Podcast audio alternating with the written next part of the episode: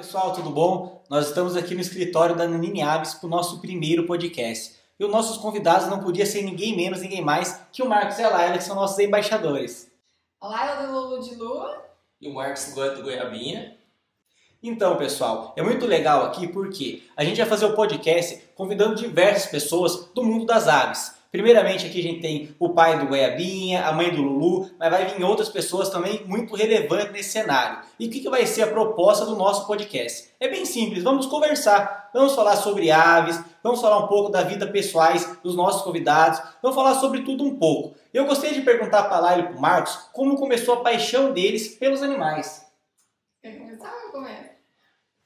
Pode começar. É. Essas honras da Eu, quando eu era criança, né, tinha um parque na minha cidade lá em Belo Horizonte, aliás, uma cidadezinha vizinha, e tinha umas araras soltas, né, tudo, tudo solto lá, e era o meu, meu passeio preferido, era a coisa que eu mais gostava de fazer na vida.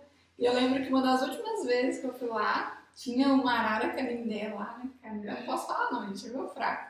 E eu vi uma pena caída no chão, eu pedi à moça se ela podia abrir o viveiro e me dar a pena, e ela foi lá, realmente me deu a pena. Até pouco tempo atrás eu tinha essa pena.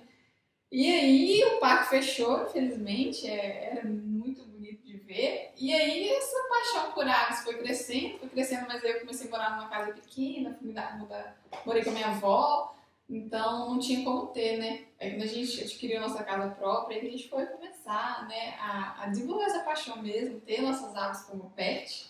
Aí agora lá, aquela turma toda bagunceira. Sim. E para quem não sabe também, pessoal, não é só o Lulu que tem, né, Laila? Tem Não, Roberto Carlos, tem o Lulu, tem Bebeto, tem Jade, tem os agaportes, né, que são do meu irmão, que ele que, que toma conta. Mas dentro de casa mesmo era o Lulu, o Bebeto e a Jade.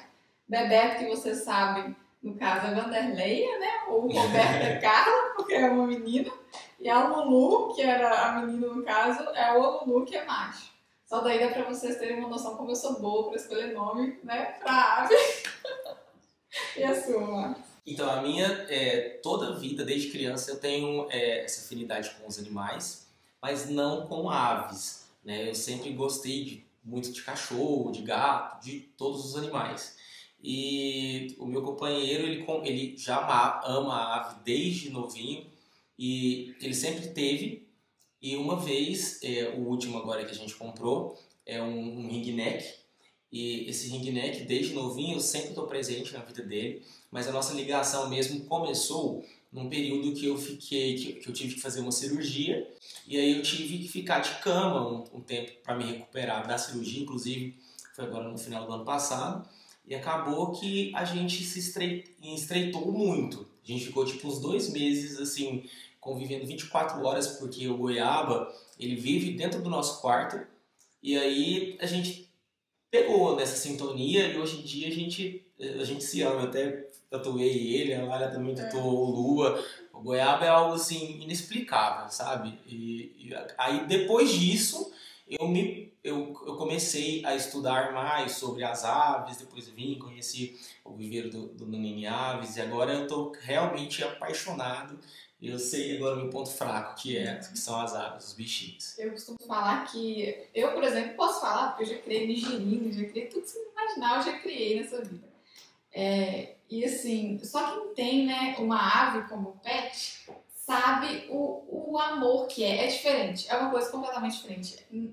Eu amo cachorro, eu tenho cachorro, eu tenho gato, mas a ave é diferente. É alguma coisa que eles têm na peninha, sabe? Alguma coisa assim, é diferente, mexe com a gente, mexe com a cabeça da gente, é, é, é inexplicável, é mensurável o amor que, que a gente tem por eles e que eles também retribuem pela gente né, no dia a dia. É, é muito, muito lindo. Eu até brinco que o Goiaba sabe como, como o meu temperamento, se eu estou feliz, se eu estou É. triste, ele, ele entende, eu acho que ele é é mais do que as palavras, é mais do que tudo, ele, ele consegue compreender quando eu estou bem, quando eu estou triste, ele quer me consolar às vezes. É incrível eu fa- eu falar isso para vocês, alguém eu acho que talvez nem vai acreditar, mas é, é incrível como ele, ele, ele, ele sente e ele vem perto de mim, ele me olha assim, até o jeito dele, dele olhar é um tipo de comunicação inexplicável, assim.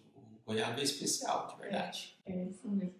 Antes de vir pra cá, eu posso falar não, eu tô chorando. Antes de vir pra cá, parece que eles sentem mesmo. Porque eu não sou de ficar longe deles. Eu ia ficar esses dias aqui sem Lulu. Aí o gramadinho pegou e deitou aqui meio no meu peito. Eu até postei isso no story e deixou, porque ele não gosta muito de carinho, gosta de bagunça. Aí deixou, ficou assim, eu fiquei fazendo aquele cafuné mais gostoso nele, todo aconchegado. Então, assim, eles sentem mesmo, eles sabem. Eles sabem. Tem gente que fala que bicho não entende, mas a gente não entende eles, mas ele entende a gente sim.